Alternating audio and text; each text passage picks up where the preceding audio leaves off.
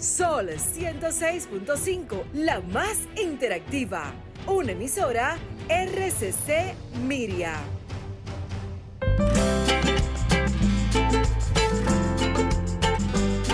Preguntas y respuestas con altura y calidad. Entrevistas o compuestas en un careo con personalidad.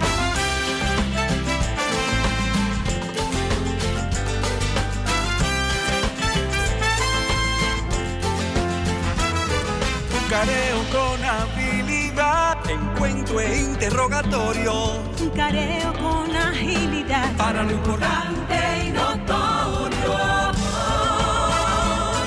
Un careo sin recreo. Careo sin abucheo. Careo y su apogeo.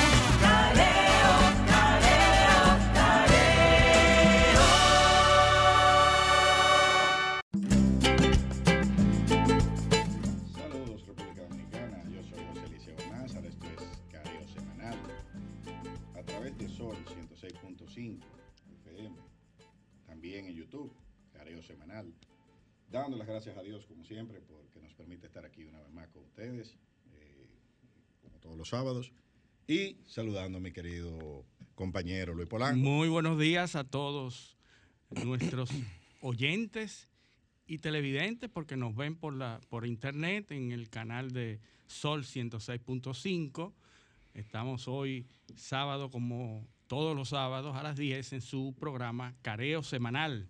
Nuestro compañero José del Castillo nos acompaña también de manera virtual a través de Zoom. José está por ahí. eh, si no está, viene, viene, viene por ahí. Y aquí estamos. Aquí está. Don José, que Está que está en la tierra de sus constituyentes, porque está dándole un- una visita reglamentaria como senador a su eh, provincia Barahona. Acuérdate, muy buenos días antes que todo, eh, sobre todo a los oyentes que nos siguen en este, este programa, eh, Careo Semanal, eh, programa diseñado para el análisis y la contextualización de las principales informaciones de la semana. Y ciertamente estoy en mi provincia, en Barahona, la Perla del Sur. Desde aquí nos sentimos muy orgullosos de- de primero de la representación que tenemos, en este caso como senador de la República, pero también de incluir a esta provincia dentro eh, de, los- de, de este espacio, ¿no? Porque desde aquí estamos produciendo y generando contenido eh, para Careo Semanal. Eh, nada, agradecerles eh, a, a ustedes el, el esfuerzo de estar allá, mientras yo aquí eh, trataré de- hacer los análisis y los comentarios pertinentes. Cumpliendo con tus obligaciones, así mismo es. Claro. Eh, claro, hoy sí, tenemos eh, un programa interesante. Bueno, a los que nos están viendo. A los que nos están a los que viendo- nos están viendo, hay otro varonero sentado aquí en, en- en el set, que es nuestro amigo Marino Berigüete, que va a estar con nosotros de invitado. Ahí está, ahí se ve, lo- los que nos están viendo en, el, en, el, en la por plataforma. la cámara de, de Sol 106.5. Así es. pero- Marino, es aquí que te queremos en Barahona.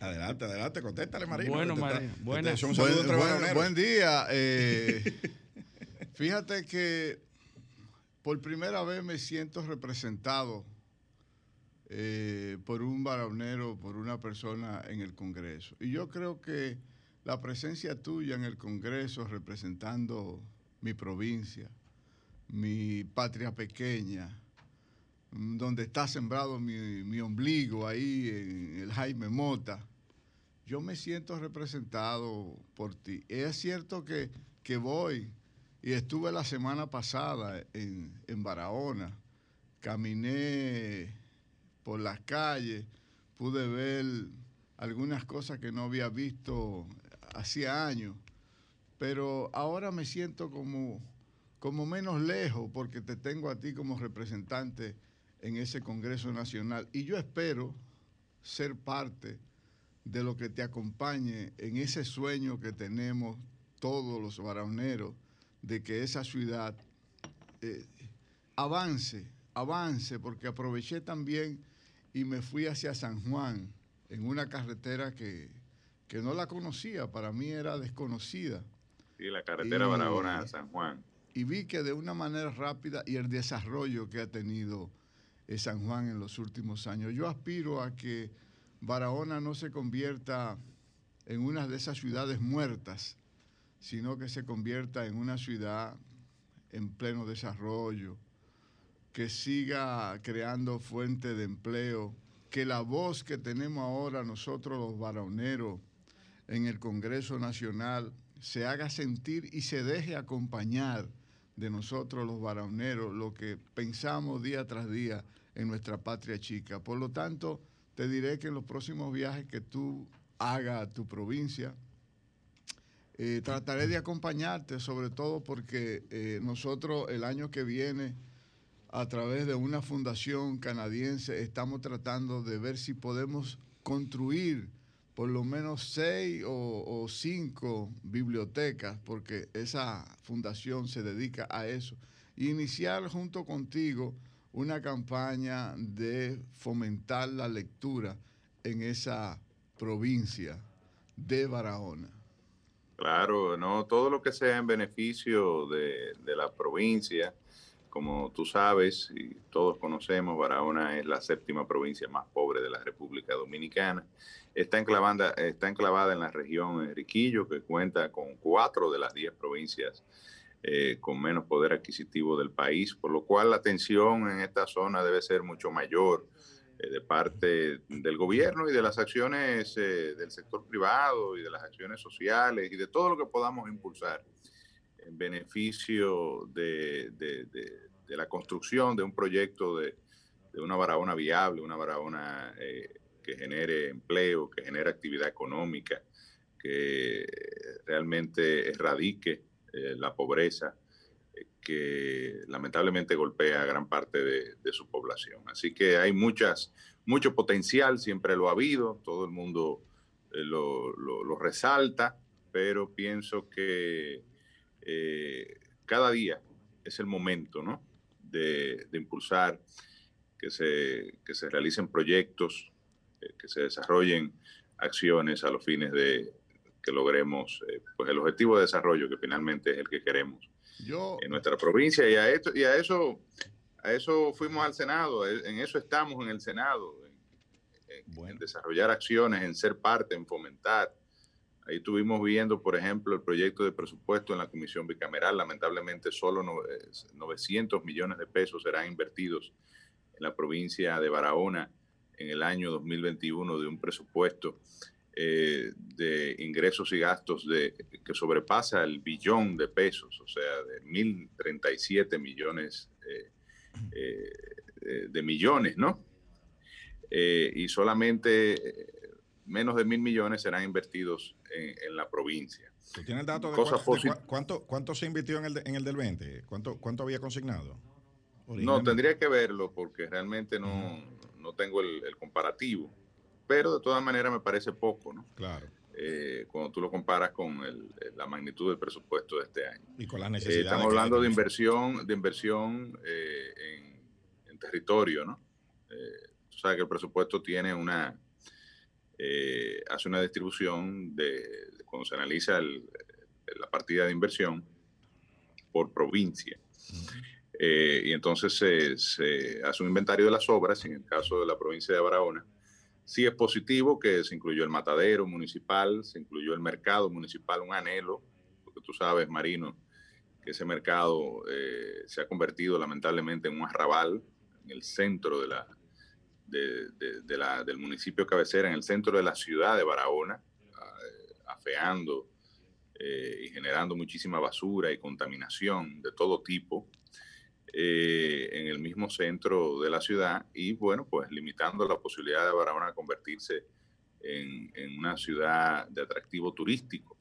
Es bueno que se haya iniciado la remodelación del puerto y se haya iniciado la construcción de un puerto multimodal que no solo va a servir para la exportación de agregados y de material minero, eh, sino que además eh, con la inversión de una iniciativa privada que logró un contrato de explotación de carbonato de calcio en las lomas de las Filipinas. Esta iniciativa privada, eh, parte de los derechos mineros lo va a pagar invirtiendo, me parece que son 30 millones de dólares, en la remodelación del puerto actual y la, y el rescate de un puerto turístico para eh, recibir cruceros y un puerto de exportación comercial con un patio de furgones y demás que pueda eh, ser la puerta de salida y de entrada de toda la región de Riquillo, incluso de San Juan, con esa carretera eh, que lamentablemente tiene poco uso, ya no está nueva, porque la se construyó en el gobierno eh, de Leonel Fernández cuando Felipe Bautista era director de la Oficina de Ingenieros Supervisores y Obras del Estado. por aquí se le dice la carretera de Félix. y es una vía que prácticamente no se utiliza. Si tú, como y tú te diste cuenta cuando lo transitaste, ¿no? Eh, la, incluso la, la valla honda se mete en medio de la carretera porque hay poco tráfico y, realmente en ausencia de, de, un, de, un, tránsito de vehículos y de personas, pues la maleza ataca la carretera. Eh, pero con, esta, con este puerto esperemos que, por ejemplo, las exportaciones de, de vegetales y demás que puedan eh, producirse en el Valle de San Juan, en Elías Piña, pues puedan salir eh, por el puerto de Barahona, más evidentemente que el café de polo, eh, aparte de, la, de, la, de las extracciones mineras y el arimar y otros productos, productos agrícolas. vi también que el presupuesto tiene una asignación importante para la presa de Montegrande. Estamos hablando eh, que, pero esa asignación cae porque la presa está enclavada entre Barahona y Asua, pero realmente eh, la construcción del embalse cae en Asua. Eh, entonces Monte Grande incluso es un pertenece a Asua. Este, por eso no sale en, el, en la inversión correspondiente a la provincia de Barahona. Sin embargo, es un proyecto que va a impactar no solo a Barahona, sino a toda eh, la región, eh, a Independencia, a Bauruco, con el incremento de la superficie que va a, entrar en producción. Se, se ha hablado hasta 700 mil, entre 400 mil a 700 mil tareas. La regulación de las inundaciones, por ejemplo, la situación del plátano ahora tiene mucho que ver con los fenómenos atmosféricos que vivió la República Dominicana recientemente. Se perdieron cerca de 10.000 tareas eh, de plátano. Eso se hubiese evitado si estuviese eh, activada la, presa que regula las aguas del río eh, Yaque del Sur. Ahí vi cuatro mil y pico de millones de pesos. más el tema de Pedernales y finalmente el gobierno logra ejecutar el plan que, que, que le dejó el gobierno pasado, un master plan que desarrolló una empresa canadiense llamada LeMay y además el gobierno pasado adelantó mucho liberando eh, la situación o el problema de la tenencia de la tierra en Pedernales, que como todos sabemos estaba en una situación jurídica precaria y que finalmente se logró eh, una sentencia con la autoridad de la cosa irrevocablemente juzgada y la emisión del certificado de título de todas esas parcelas en favor del Estado dominicano, lo que de seguro va a permitir que se atraiga inversión eh, para cuando el turismo se reactive podamos eh, recibir los beneficios económicos de ese desarrollo. Muy bien, yo creo que más adelante tendremos la oportunidad de hablar a fondo con nuestro amigo Marino. Eh, y nos toca entrar. Tenemos que irnos para Estados Unidos. Para Estados Unidos, que es la, el tema obligado. Tenemos que llegar allí a eh, Pensilvania. Y exactamente. Tú sabes que gracias a Dios tenemos un aeropuerto internacional que nos permite tomar ese vuelo, así que arranquemos. Directamente desde Barahona nos llegamos a, a la situación de Estados Unidos, que como hablamos la semana pasada, ya lo preveíamos, ya lo previmos, que eh, sería muy cerrado y que se, estaría judicializado, lo, habíamos comentado la semana pasada, pero queremos verlo desde otro punto de vista, un, quizás un punto de vista que yo no he escuchado en toda la semana. no se trata quizás de que de las elecciones norteamericanas esta vez no se trata de un candidato bullying, racista, que no se lleva de las maneras, que es una persona mal hablada, que es dictatorial. No se trata de un candidato tampoco senil, un candidato disminuido por la edad, no se trata de un candidato socialista, no se trata de un partido que va a llevar a los Estados Unidos a la hecatombe, ni siquiera se trata de la institucionalidad de los Estados Unidos. Se trata de un tema que muchos estudiosos desde 1900, bueno, desde antes, desde Joseph Goebbels, se trata de la desinformación. Goebbels fue en, los, en los, 1900, en, los 40. En los 40, eh, exacto. Yo estuve, estaba tratando de buscar a Le Bon, que hablaba de... Ese fue en el siglo XIX. En el siglo XIX. Gustave Le Bon. Gustave Le Bon, que habló de la, del comportamiento de la masa, de, de cómo se comporta una masa. Y llegando a este, a este, a este momento histórico, estamos viendo un asunto de desinformación. La desinformación como eh, elemento disruptivo, como elemento que rompe con la democracia.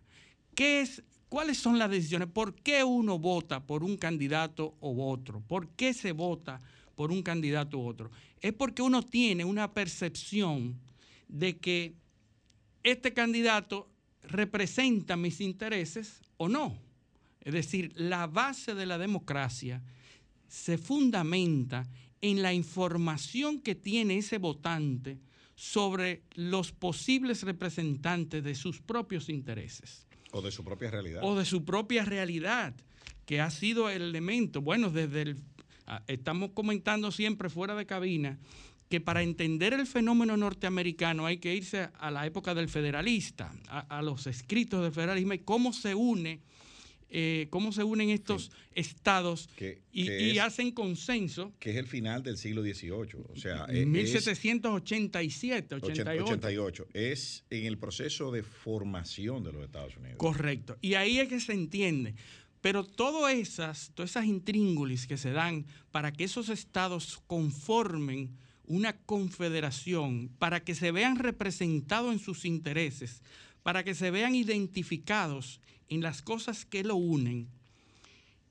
Eso lo, lo vemos ahora en el siglo XXI matizado por las redes sociales. Las redes sociales, el Internet, que es un fenómeno que todo lo acelera, que todo lo cataliza que ahora mismo lo que está pasando en los Estados Unidos es que nadie sabe exactamente cuál es la realidad. Ahora mismo hay fraudes, hay intentos de fraudes, hay... Por lo menos alegatos. Alegatos, porque hoy uno habla con uno y otro bando y ambos están radicalizados, ambos están eh, motivados, emocionados con su candidato y cada cual te da una eh, situación, cada cual te da una versión de lo que cree que está pasando en los Estados Unidos. Tú le preguntas a un republicano y de manera eh, feroz te explica que esos socialistas, que esos eh, demócratas están tratando de hackear las, las las elecciones y que están tratando... ¿verdad? Pero, yo creo yo creo que este es el episodio 2 del 2016. 2016, que ya se estaba preparando. Porque mira, mira lo que sucede, ¿cuál es la diferencia? En, 2016, eh, el sistema norteamericano, como tú bien señalabas, en el, en el proceso de su construcción, en el siglo, eh, final del siglo XVIII, ¿Para qué fue construido, según lo que, lo que se habla, lo que hablan Madison y Hamilton en el Federalista? El miedo era la amenaza externa. Correcto. O sea, eh, ser eh, que, potencias eh, o fuerzas del exterior pudiesen manipular o influir sobre los votantes. Entonces, ¿qué sucede? Apelaban a las, a las a, a- a lo que los unía más Exacto. que a, que al- que a ese temor externo. Bueno, y, y- y Madison señala en uno de sus ensayos, dice que eso fue, esas fueron de las cosas que menos se discutieron, porque todo el mundo estuvo de acuerdo desde el principio Sí. en el tema de, las elección, de la elección presidencial. Ahora bien, ¿y por qué lo de, la, el- lo de el 2016 iba más eh, consono con esa narrativa? Porque la amenaza era externa, eran Era los externa, rusos. los rusos. Correcto, pero, Pero- siempre con una desinformación, porque Sí. al final, obviamente, la, el temor, tú nunca supiste, todo el que el, el ciudadano común de la calle entendía que los rusos estaban entrando en los sistemas de votación y alterando el Sí. proceso de decisión. Esa era la percepción que existía. Eh, Entonces ahí, ahí el sistema respondió para lo que fue diseñado. Correcto. defenderse de una amenaza externa. Y pasó todo Sí. sin trauma. Ahora, ahora hay un problema interno. Correcto. Entonces, hay una ver- división, hay, hay más elementos que los dividen que elementos que los unen. Hay que ambos ver lados. cómo el sistema reacciona ante este tipo de cuestionamiento interno de la credibilidad. O sea, ¿y qué va a pasar a futuro en Estados Unidos? Hay, una, hay otro fenómeno que se está dando en paralelo con todo esto, que es el aumento del gasto en las campañas. También. O sea, que también es, una, es una, un, un- un problema que viene desde el año 2005, con una serie de decisiones Sí. de la Suprema Corte de Justicia de los Estados Unidos, donde abren la compuerta para que las corporaciones eh, se les considere como titulares del derecho Claro, fundamental pero de es que es libertad de expresión. necesario porque es una lucha de información, una, una lucha por prevalecer en las informaciones. Y eso solamente se logra a través de esas grandes empresas invirtiendo en información, eh, bombardeando los medios Y ahí viene para que haya una percepción de un lado o de otro. Es así a través del Claro, dinero claro. que se hace. Y ahí viene, ahí viene el otro problema. ¿Hasta dónde esas entidades privadas, que son las que controlan las plataformas de comunicación, pueden regular? Porque yo estoy viendo que están censurando los mensajes de Trump, Correcto. cortando los discursos en, en plena. Bueno, Eh, entonces, ¿hasta dónde eso es eh, puede utilizarse para favorecer o perjudicar a un candidato Es en determinado hay, momento? Hay un artículo de, de Yuval Noah Harari que se llama Los cerebros hackeados también votan. ¿Y cómo entiende él que es un cerebro hackeado? Un cerebro hackeado es un, una persona a la cual se ha bombardeado de información de un lado o de otro que, porque cuando, cuando Joseph Goebbels, Goebbels no, eh, no tenía los elementos para definir cinco, seis, siete líneas de pensamiento que atrayera a sus targets, a sus víctimas, ahora lo tenemos. Ahora tenemos redes sociales que puede hacerte cliquear en una información que es atractiva para ti y que a través de esa, de esa, eso le llaman el clickbait, la, la carnada para que tú cliques en una información que te es atractiva y que tú a partir de ahí tenga una serie de informaciones que te la están sirviendo una a una detrás de otra, que significan que te van formando tu percepción y te van hackeando el cerebro para que tú pienses hacia un lado o pienses hacia el otro. Recuerda lo que decía, lo que decía Churchill, se le atribuye a Churchill esta frase, que decía que los mejores argumentos contra la democracia se obtienen en una conversación de cinco minutos con un votante. Correcto, así es. Eh, eh, esa- ese, ese es el tema. La- las redes y el Internet le están dando a las partes en cuestión, en este caso estamos hablando de partidos políticos, le están dando a las partes el instrumento y la, la mecánica para atraer a un votante y formarlo, formarle un criterio para que haga una cosa o haga ¿Y otra. cómo tú ves eh, eso en- en- eh, con las encuestas? O sea, ¿por qué las encuestas en Estados Unidos se están divorciando tanto de la realidad? Y, y hay que traer eso al escenario local, porque a fuerza de, de- de construir una línea de argumentación como la que tú estás, eh, estás diciendo, que está, tú vas condicionando al votante para de- obtener un determinado resultado y tú lo obtienes. Pero- Pero, en Estados Unidos está pasando lo Eh, contrario. Bueno, es que nosotros vimos en el 2006 una lucha feroz desde el mismo día de la toma de posesión del presidente Trump. En el 16. En el 16, Sí. en 2016, desde el mismo día de la toma de posesión, un ataque feroz al presidente de todos los medios masivos tradicionales.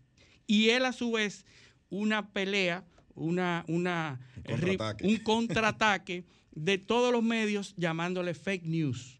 Y todos los medios a su vez entonces se enfrentaron al presidente. Pero, Y ese es el fenómeno que nosotros vimos durante los cuatro años. pero las encuestas previeron un resultado tan cerrado, porque yo no, eso no, no, es lo que yo veía. porque eso lo que hace es que pone en el ambiente una percepción de que todo lo que tenga que ver con Trump está mal.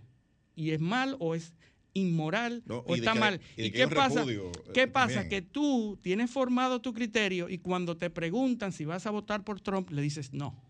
¿Por qué? Porque se entiende que lo que tenga que ver con Trump está mal, eh, así lo el- establecieron los medios tradicionales. Es el y political, entonces, political correctness. Exactamente. Eh, si, es- si tú eres políticamente correcto, no dices que vas a votar por Trump. Y ahí es donde viene el fracaso de las encuestas, que se veía nueve o diez puntos de Biden por encima de Trump. A la hora de la verdad, no se dio así. Ahora, eso nos lleva, porque tiene mucho que ver esas grandes corporaciones que hoy manejan el Internet. Tiene mucho que ver con la sección 230 del Decency Act, de la ley de decencia en las telecomunicaciones. Eso es una previsión que, que, que es la que ha defendido a Twitter, a Facebook, a YouTube, frente a todos los que están en descontento con las acciones de estos grandes, para que, para que no lo puedan demandar. Esa provisión, esa provisión que tiene la ley, la sección 230, es la que defiende a esas grandes corporaciones de Internet y que las determina como distribuidores y no editores. Es decir, si yo tengo Facebook yo tengo una plataforma de Twitter, Eso, eso es muy importante en la- en la Facebook. cadena de responsabilidad. Correcto. Tú tienes, tú eres Facebook y tú eres Twitter. Lo que se hable ahí dentro, tú no tienes responsabilidad sobre ese tema. Y ese, ese acto, ese, esa eh, sección 230, te protege desde 1996, cuando se hizo esa ley, te protege para que tú no puedas ser demandado. Sin embargo, esas grandes cadenas como Twitter y Facebook hacen las labores de editores. Claro, Porque porque, te- porque te censuran. bloquean y te censuran. Te censuran. Pero cuando tú... y regulan el tipo de material que puede circular. Correcto, pero entonces cuando tú no estás conforme con esa acción porque bloqueaste o permitiste una que otra, no la puedes demandar Porque por- no son, porque son, porque no son responsables, porque son distribuidores. Pero en una manera pueden editar, pueden censurar y en otras no, en otras son distribuidores. Entonces, Entonces, eso es lo, lo mejor de los dos mundos. lo mejor de los dos Yo mundos... distribuyo lo que sea y no soy responsable. Bueno, a eso se le llama la carta magna del Internet. Sí. ¿Por qué? Porque es la que ha permitido que todas esas grandes empresas puedan desarrollar sus actividades sin ser pasibles a demandas.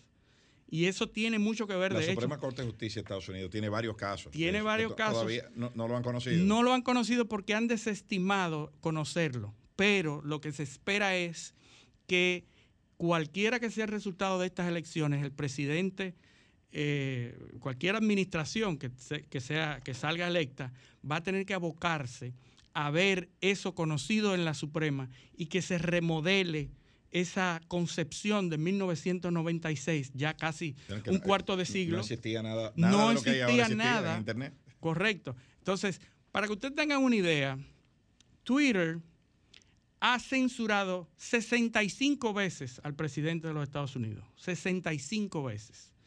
Quiere decir, ya sea que le ha puesto un banner abajo, que le ha, eh, eh, que le ha quitado el tweet, o que lo ha imposibilitado, o, que lo O- ha o lo- inmovilizado, o lo ha clasificado o lo ha como- clasificado como noticia- noticia, fake, eh, falsa.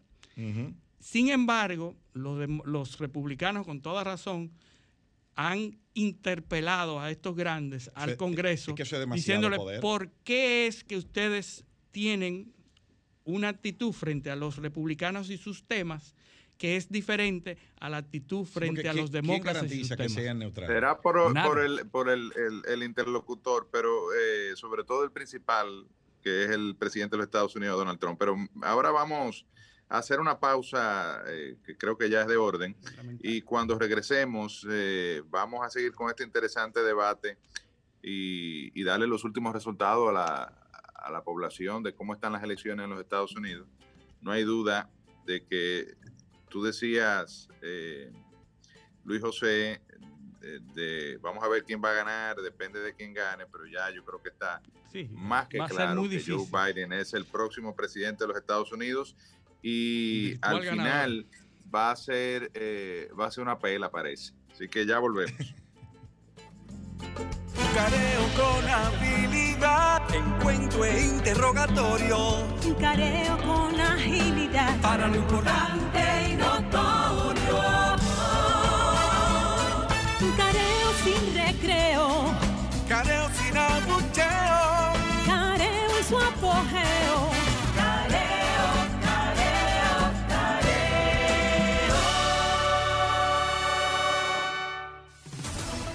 Sol 106.5, una estación del grupo RCC Miria.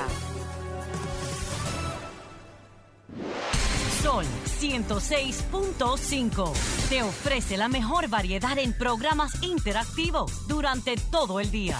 El contenido más completo está aquí.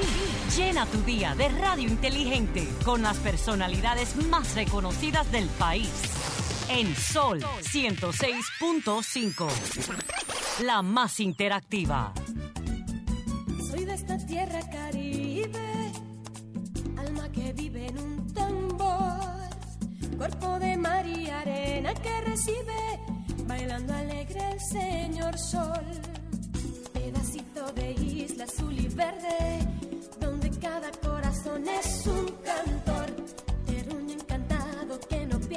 sus ganas de crecer y ser mejor. Gente gozando en la avenida, algarabía y bonche en el colmado. Y la tristeza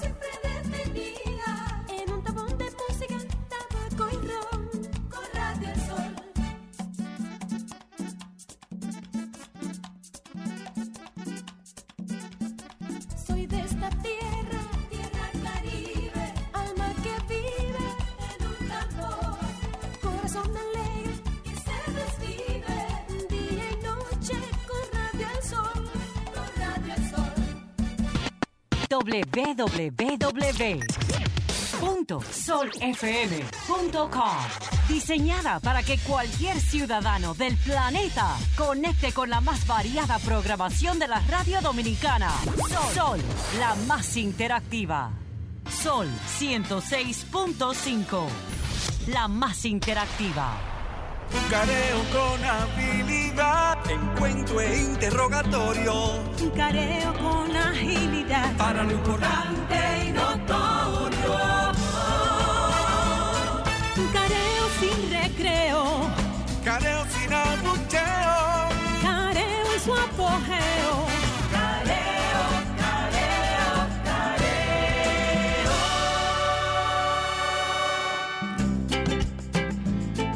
Su espacio Careo Semanal por Sol 106.5 FM. También estamos en YouTube, en el canal de Sol 106.5 FM, en el canal de Careo Semanal. Estamos en Instagram, en Twitter, en Facebook. Y seguimos entonces con el tema. Sí, eh, súper súper interesante, incluso fuera, de, fuera del aire, eh, el asunto de que se han perdido también los moderadores. Hace muchos años tú tenías las grandes cadenas ABC, CBS, NBC, BBC, eran los moderadores de la información.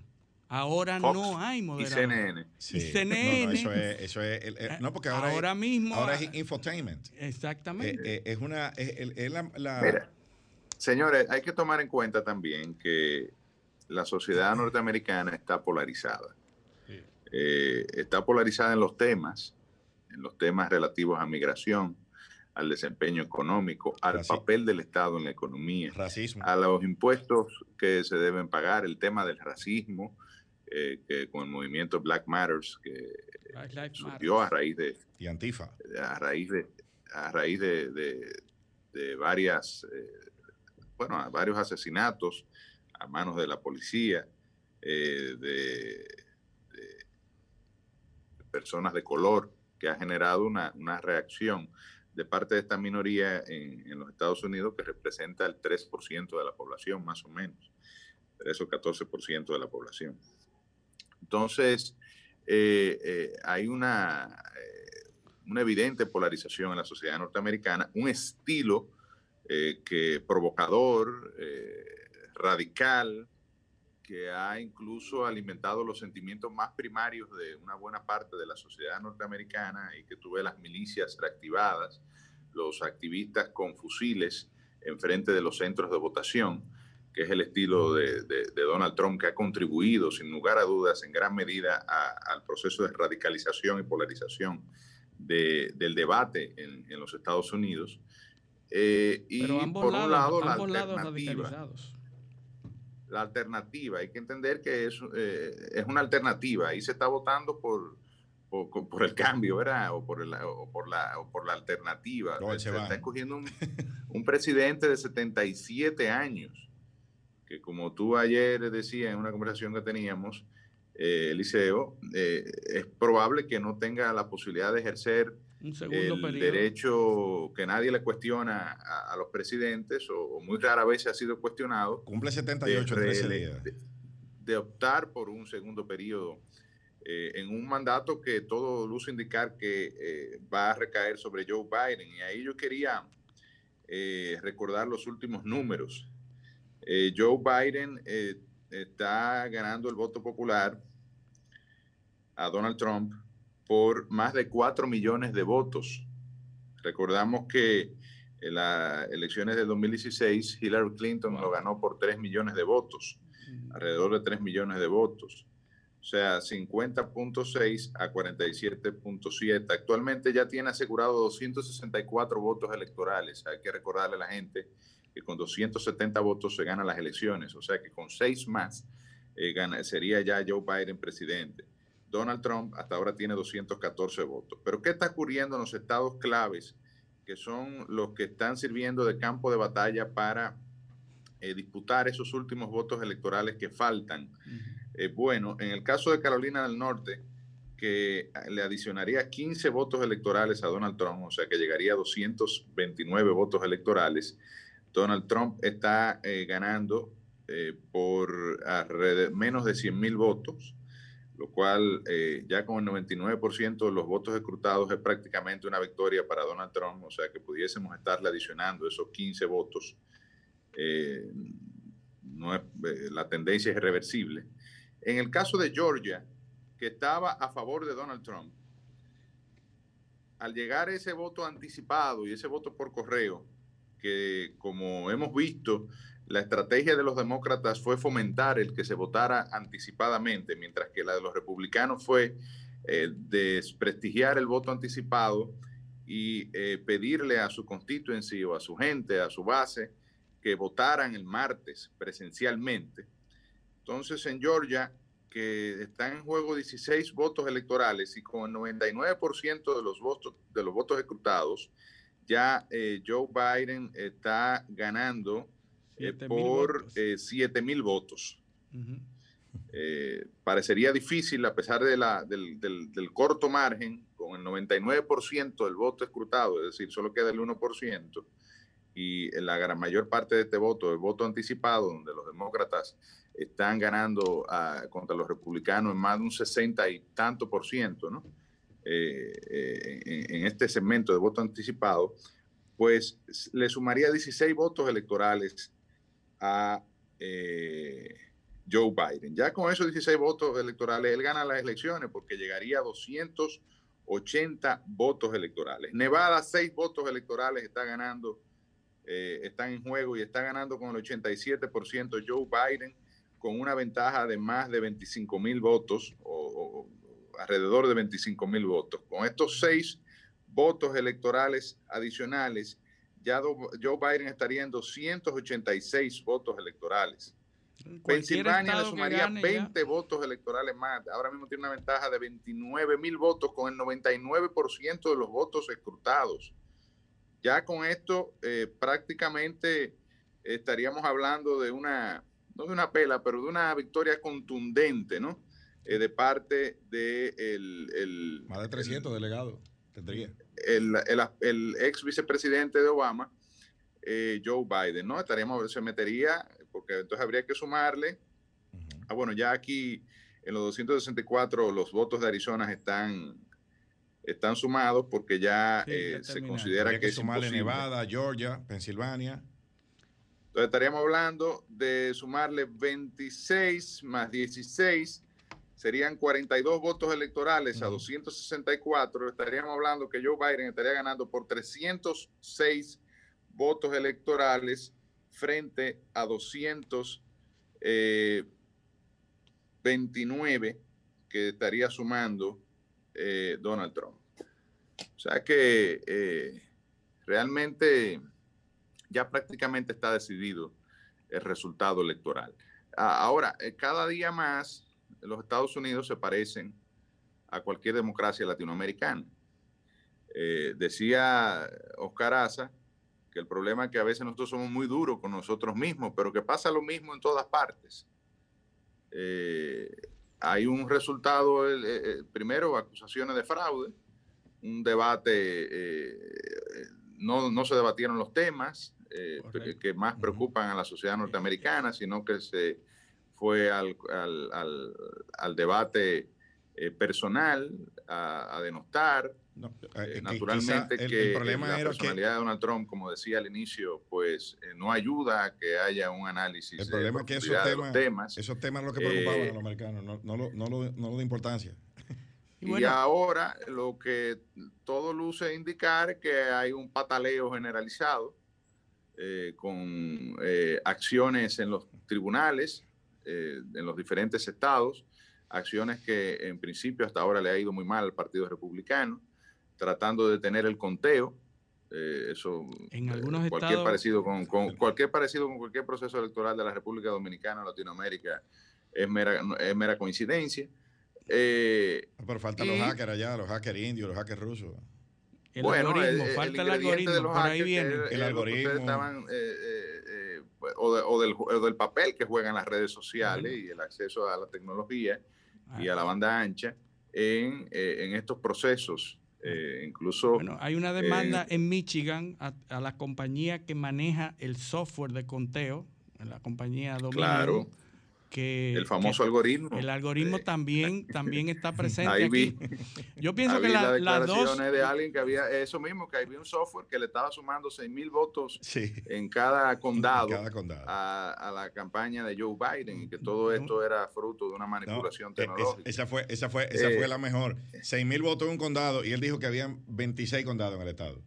Pero no dijo que lo sumaron en los entonces- 26. No. Entonces- Pero yo creo que las entonces, yo- situaciones yo que nos, que que nos ya igualan, la- las situaciones que nos igualan, José, perdón, con la- Latinoamérica, con los Estados Unidos ahora mismo, tienen que ver precisamente con la desinformación.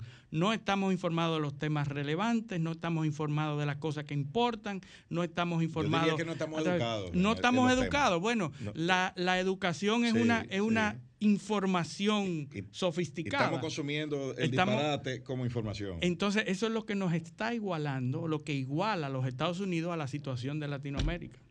Y, y los resultados son iguales. Así es, pero eh, y, e igualmente ganó uno y perdió otro, eso no hay duda. Sí, sí. Eh, a mí me parece que ya es irreversible que Joe Biden va a ser el próximo presidente de los Estados Unidos. Eh, no hay un precedente, incluso el precedente eh, de Al Gore eh, versus eh, George W. Bush. eh, al final, eh, Bush ganó las elecciones y- el día, el martes de la primera semana de noviembre en que se realizaron y las ganó finalmente en el fallo de la Suprema Corte de Justicia. Y es muy O sea diferente que, porque ahí todo se reducía a un estado, pero aquí, aquí Biden está ganando los cuatro que están en juego. Sí. O sea que en No, cualquier y una, victoria mucho más contundente. O sea, eh, Exacto, a Biden, tres, de los cuatro que están en juego, solo con ganar el que aporta menos votos electorales, que es Nevada, ya ganó las elecciones, Exacto, llegó a ya. 270 votos. O sea que eh, realmente eh, yo pienso que esto es parte del, del- de- del famoso derecho al pataleo, que en el caso de, de Donald Trump, por su personalidad eh, y, y por eh, sus principios, que no no estamos alineados con los eh, ideales democráticos eh, que, y de respeto a la institucionalidad que deberían primar, eh, pues en Donald Trump es como un heteroide que se manifiesta eso, ese derecho al patareo. y, con declaraciones estridentes y como se ha evidenciado pero hay que recordar, fake news, hay que recordar, José, teorías de la conspiración. Sí, hay que recordar, José, que Donald Trump es el producto de un descrédito de los políticos. Y eso no se va a El hecho de que Donald Trump llegara a la presidencia es por una por una adversión del pueblo norteamericano a la política que se ejercía. E, el, hecho de, tener a un outsider como Donald Trump como presidente, que ni siquiera los mismos, eh, los mismos republicanos estaban de acuerdo con él, y llegar a la presidencia, eso es un producto de un descrédito. Parte de la, de la queja de la campaña de Donald Trump es que el Partido Republicano no le está apoyando en sus pretensiones de, por ejemplo, de detener el conteo en Michigan. Donald Trump no es un político. Eh, sí, eh, ahora eh, Joe Biden va a ganar las elecciones con una edad... Va a ganar, no la ganó. Eh, o la ganó, eh, o va a ser el presidente de los Estados Unidos con una edad bastante avanzada, 77 años, estaría asumiendo el poder a los 78, porque todo hay que recordar que es el 20 de enero, ¿no? Y el cumpleaños el 20 de noviembre. Que se, eh, que se produce el, el, traspaso de mando en los Estados Unidos. una participación y, yo pienso que valdría la pena analizar mucho como potencial el perfil de su vicepresidenta, la senadora Kamala Harris, que para mí es una de las figuras políticas de mayor controversia, eh, ya eh, por sus posiciones y sus posturas y sus, eh, sus pensamientos radicales. políticos liberal, una liberal radical. y, va a ser interesante el papel de, esta figura en la, la, administración de Joe Biden, que evidentemente hay un tema biológico, un hombre de ya tendrá 78 años y saldría del poder a los 82. ¿Y si a Joe Biden le da con reelegirse? Pues saldría a los eh, y si gana saldría a los 86. Entonces, esos son de las eh, cuestionantes que, que, van a estar, eh, yo diría que gravitando sobre su, su administración, sobre su presidencia, sobre su y que fueron parte de la discusión, campaña sucia o no, eh, sí eh, fue parte de los temas que se discutieron en este, en este debate hacia las elecciones eh, que pasaron el pasado 3 de noviembre. Y, era la capacidad física, la salud mental, la salud física de, de, Joe Biden por, evidentemente, razones evidentes de su avanzada edad. algunos lapsus que se le vieron que se le vio cometer en algunas presentaciones públicas eh, y que la campaña de Donald Trump eh, utilizó eh, agriamente y evidentemente pues exageró, lógicamente. Así es. Pero no, no, va a dejar eso de estar presente, gravitando en su, en su presidencia de seguro en los próximos cuatro años. Así es porque ya la, ya, ya la atención del público, o sea, ya se llamó la atención del público sobre eso y ahora van a estar eh, pendientes a cada, a cada sílaba y a cada, a cada gesto ¿no? de, de, Biden. Pero lo de... Yo creo que hay, que, hay una, una pausa. ¿Toca pausa ahora? Sí, sí. sí. Eh, vamos, vamos, a la, vamos a la pausa entonces, si, si, si toca, y, y entonces volvemos. Careo con habilidad, encuentro e interrogatorio. Careo con agilidad. Para lo importante y notorio.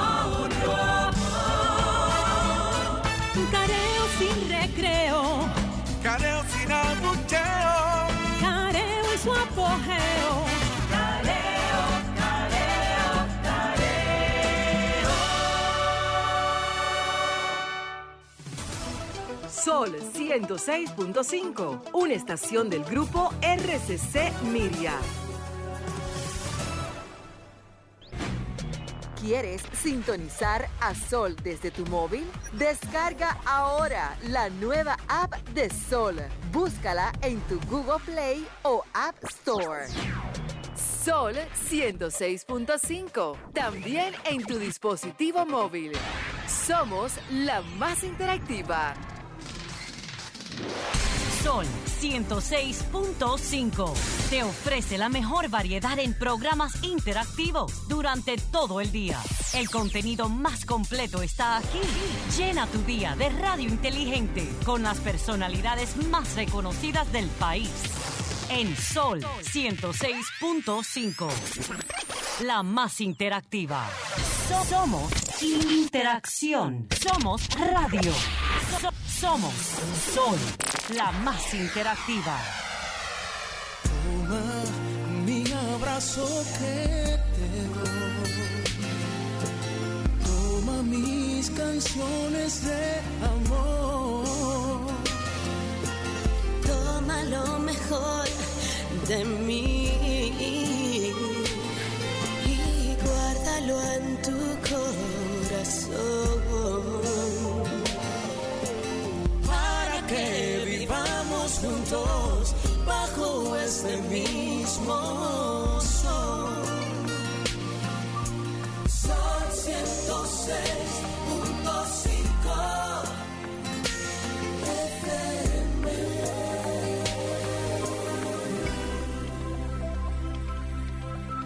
Sol 106.5.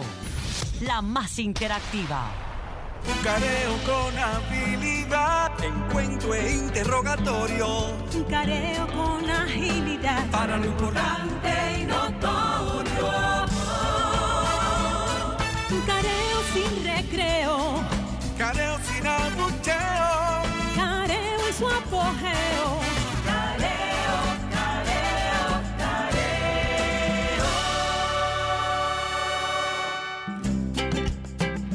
Amigos, seguimos aquí en su programa Careo Semanal.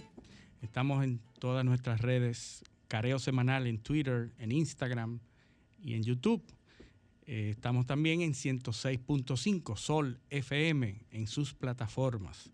Seguimos hablando aquí, eh, fuimos desde Barahona a los Estados Unidos. Ahora vamos a coger un avión siguiendo hablando, vamos a seguir hablando de lo mismo, elecciones. Eh, ¿Verdad? eh, eh, sabes que en, en mi- en mis años de adolescente había una discusión en, en el- en la esquina de mi casa, ¿no? Donde se reunía todo el mundo y decía, decía uno, este país es chiquito, aquí pasa cualquier cosa y de una vez agarran a los ladrones. Pero Estados Unidos no, Estados Unidos es grande, dice, dice, oye, si matan a uno en Miami, de ahí se va para Nueva York y de ahí para Estados Unidos no agarra nadie. parece a nosotros que vinimos. Nosotros, nosotros, a- aquí estamos viajando, eh, por to- hemos viajado por seis estados de Estados Unidos y ahora volvemos de nuevo aquí. Eh, vamos a hablar de elecciones, pero del, de, de selecciones más bien, pero De locales. Hay que hablar del tema de la Junta Central Electoral, eh, de cómo de cómo fue ese, ese proceso, ¿no? Y ya, de más está decir quiénes fueron seleccionados, no son personas de capacidad, son personas, son profesionales muy competentes. Eh, probablemente el cuestionamiento eh, lo venga por ciertas situaciones que se observaron alrededor del proceso. Eh, vimos que fue una cuestión como muy mecánica, ¿no? En el, en el, en el Senado, una plancha y esto es lo que va, sin, sin discutir mucho. Y eso, yo pienso que debió haberse publicado la lista de los preseleccionados, así como se publicó el proceso de evaluación, donde todo el pueblo tuvo la oportunidad de ver las entrevistas. Así yo entiendo que debió haberse publicado el criterio mediante el cual fueron seleccionados y los resultados de cada quien. Eh, eh, estos fueron los mejores, estas fueron las- o sea, no es obligatorio. Pues hubo un proceso de preselección, ¿verdad? Sí, claro, y pero- salieron pero unas ternas. Fue muy abierto eh, y, y muy plural y muy democrático, muy participativo, pero hasta una fase. De ahí en adelante como que se cerró y aparecieron los, los, los seleccionados. Pero eh, vimos también unas situaciones, una, una reunión en Palacio con el presidente del Senado y todos los senadores del PRM. Y, y de ahí fue que prácticamente salió, porque ellos son mayoría. Ahora, yo, yo, yo pienso que uno dijo que no que el tema de la Junta no estaba en la, en la discusión. Eh, Bueno, eh, pero, eh, eso, eso dijo él, pero imagínate tú, ¿a qué se reunieron? Exacto. O sea, fue en, en víspera de, de- de seleccionar la Junta. Entonces yo, yo lo que veo ahí es que hay como una, hay un tema de manejo, eh, un, primero un discurso de que no queremos gente eh, vinculada a partidos políticos, no importa su capacidad, no importa su desempeño, que no estén vinculados. Entonces no, no necesariamente vamos a elegir los mejores, sino que el criterio es que no estén vinculados. Pero entonces vemos cómo fuerzas políticas, minoritarias incluso, proponen candidatos y esos son los que resultan seleccionados, eh, lo cual sugiere un vínculo con esos partidos, porque a ti te está proponiendo un partido. Eh, ¿Entiendes? O sea, ¿por qué un partido no puede proponer a uno y sí puede proponer a otro? Eso es lo que yo no- como que no entiendo, el, el- el- el, eh, esa, ese doble estándar, ¿no? Y lo otro es que haya que reunir a todos los senadores con el presidente para decidir algo, cuando usualmente se estila que haya un, un interlocutor entre, la- Un entre las mayorías de los partidos. O sea, y eso es muy preocupante del lado del partido oficialista, que no haya... Miren, como, como ustedes saben, eh, ¿me escuchan? Sí, sí, Adelante. escuchando. Eh, Yo fui miembro de la comisión que escogió a los eh, nuevos integrantes de la Junta Central Electoral. Y ciertamente yo, dije en una intervención que tuve en el hemiciclo el pasado miércoles que se produjo esa escogencia. Al inicio, pues la, la esperanza de que se produjera una elección, primero bajo todos los criterios que habíamos establecido, gente independiente, gente con capacidad, idoneidad, que se respetara el criterio de género, es decir, una conformación equilibrada entre hombres y mujeres, que además fuese una junta interdisciplinaria, porque se, a partir de la ley 1519 se introdujo la posibilidad de que los miembros de la Junta Central Electoral no solo fueran abogados,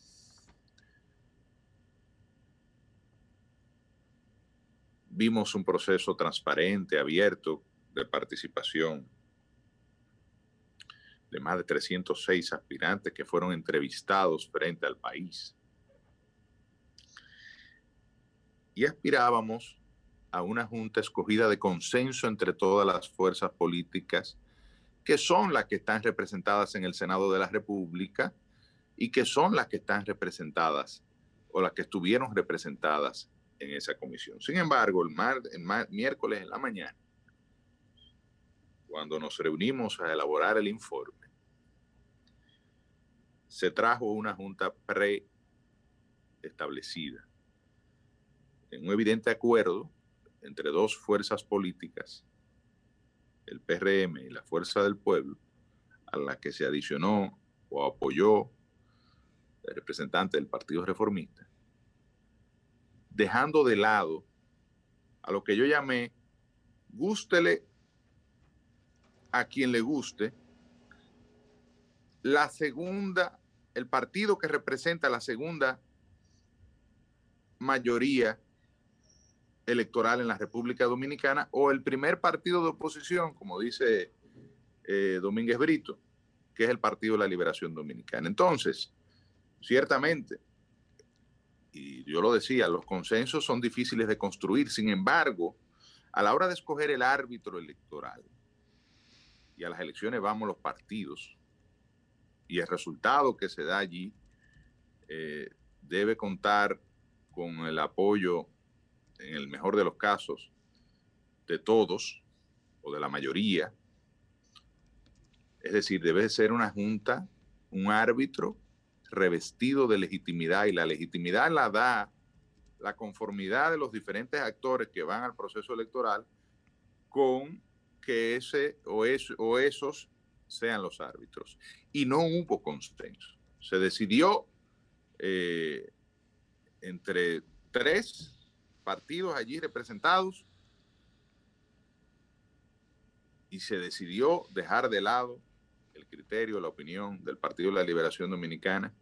Y dije también allí que se estuvo al punto de lograr un consenso, porque el único reparo, o un consenso aceptable, diríamos, eh, eh, o, o una junta con la cual podíamos estar de acuerdo, porque el reparo, el único reparo que nosotros teníamos era con relación el Partido de la Liberación Dominicana, con relación a conformar la Junta con gente del actual Tribunal Superior Electoral, en especial el caso de Román Jaques, porque entendíamos, así como el PRM entendió y las demás fuerzas, y nosotros lo aceptamos, que tampoco podían entrar en esta Junta Central Electoral gente que había participado en el proceso anterior en la Junta Central Electoral o miembros de, de los que actualmente hasta el miércoles próximo que van a ser posicionados los, sus sustitutos o miembros de los que están en la Junta Central Electoral no podían ser, nosotros también entendíamos que eso tenía que abarcar a los miembros del Tribunal Superior Electoral. ¿Por qué? Porque todo el proceso electoral de la, del año 2020 fue gestionado en la parte administrativa por la Junta Central Electoral y vimos las situaciones que se provocaron o que se sucedieron por, por error, por omisión, por incapacidad, por lo que tú quieras, y que derivó en la suspensión de las elecciones del 16 de febrero y todo lo que se generó. Pero la parte jurisdiccional, los conflictos los administró, los decidió el Tribunal Superior Electoral. Y eso en el caso del Partido de la Liberación Dominicana entendemos que eh, hubo parcialidad. Entonces, eh, al final lamentamos que esta elección se haya generado de esa manera, que no se haya eh, privilegiado el consenso que pudo ser y ojalá esto no tenga consecuencias institucionales hacia futuro. Ahora vamos a hacer una pausa y cuando regresemos ya entraremos en el segmento de entrevistas. Eh, vendremos con eh, Vladimir eh, Pimentel Florenzán, quien es asesor de la dirección del Centro de Exportación e Inversiones Pro Industria o Pro Dominicana. y vamos a hablar un poco de exportaciones y de inversión y de marca país, sobre todo a raíz de, de las acciones que está desarrollando eh, la dirección ejecutiva de esa institución y de la, del lanzamiento esta misma semana del Plan Nacional de Fomento a las Exportaciones. Así que no se nos vayan. Careo con habilidad, encuentro e interrogatorio. Un careo con agilidad. Para lo importante y notorio. Un careo sin recreo. Careo sin abucheo. Careo en su apogeo. Careo, careo,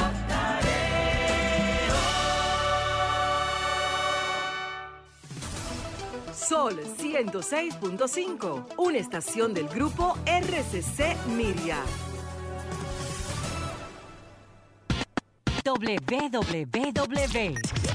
www.solfm.com Diseñada para que cualquier ciudadano del planeta conecte con la más variada programación de la radio dominicana.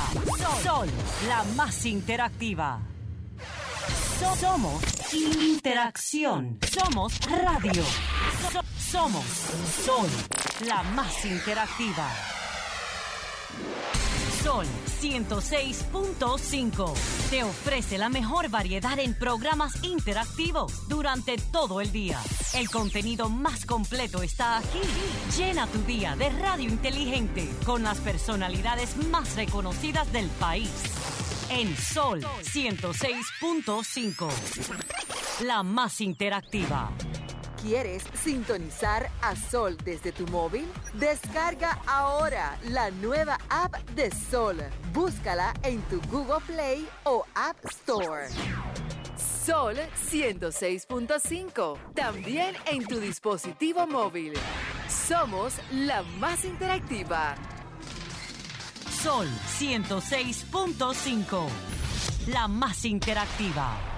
Un careo con habilidad, encuentro es interrogatorio. Un careo con agilidad. Para lo importante y notorio. Un careo sin recreo. Careo sin abucheo. Careo y su apogeo.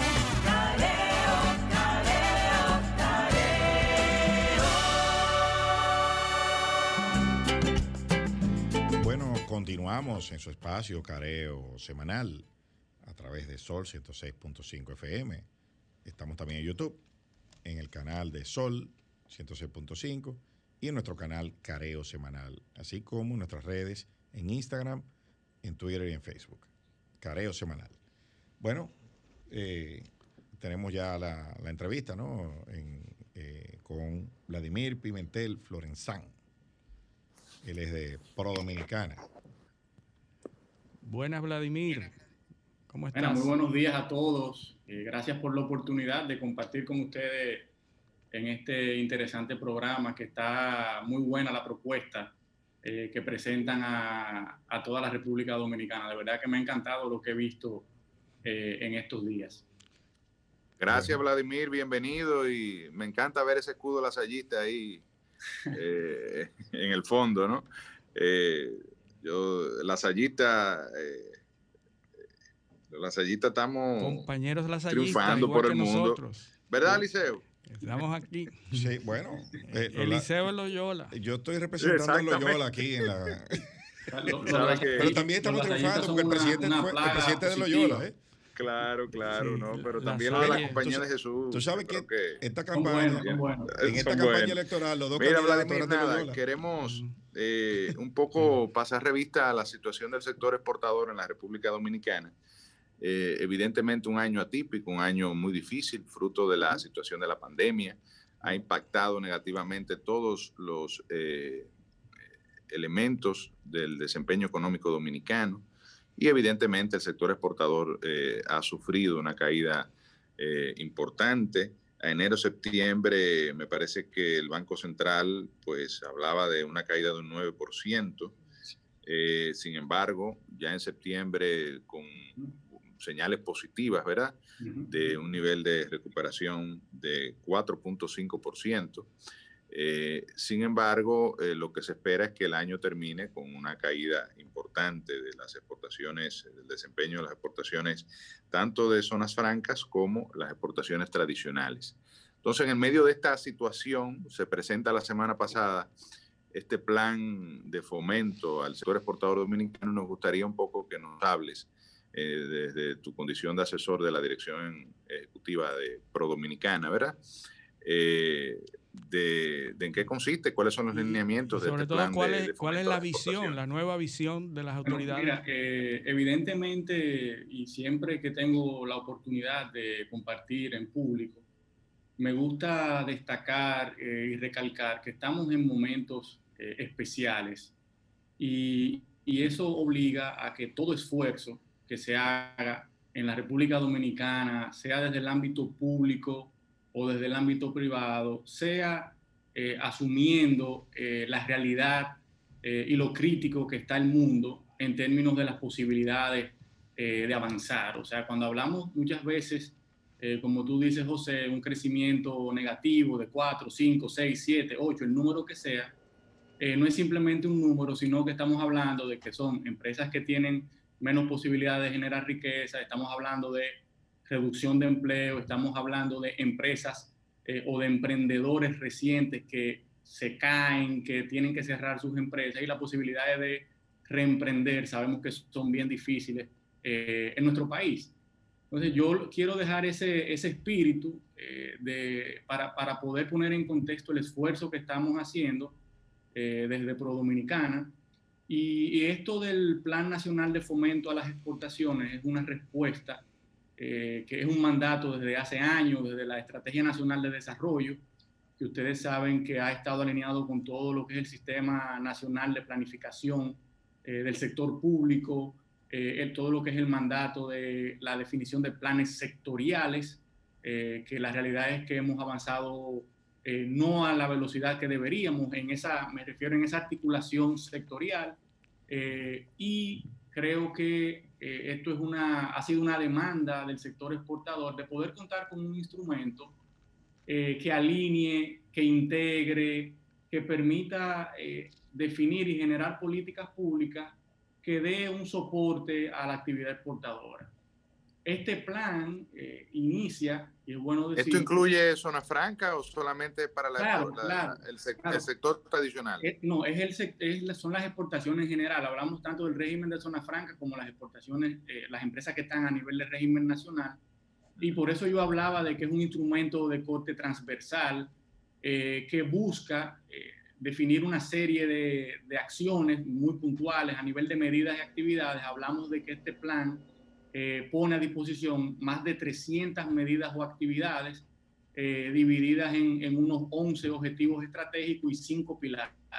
Los cinco pilares, para que tengan una idea, digamos, general, eh, aborda todo lo que tiene que ver con el crecimiento de las exportaciones, o sea, generar más exportaciones, todo lo que tiene que ver con la diversificación de mercados, es otro de los pilares, y el aprovechamiento de los acuerdos comerciales, eh, que ahí tenemos oportunidades importantes con los cinco acuerdos que conocemos, que tú muy bien sabes, eh, en, términos de administración de tratados comerciales.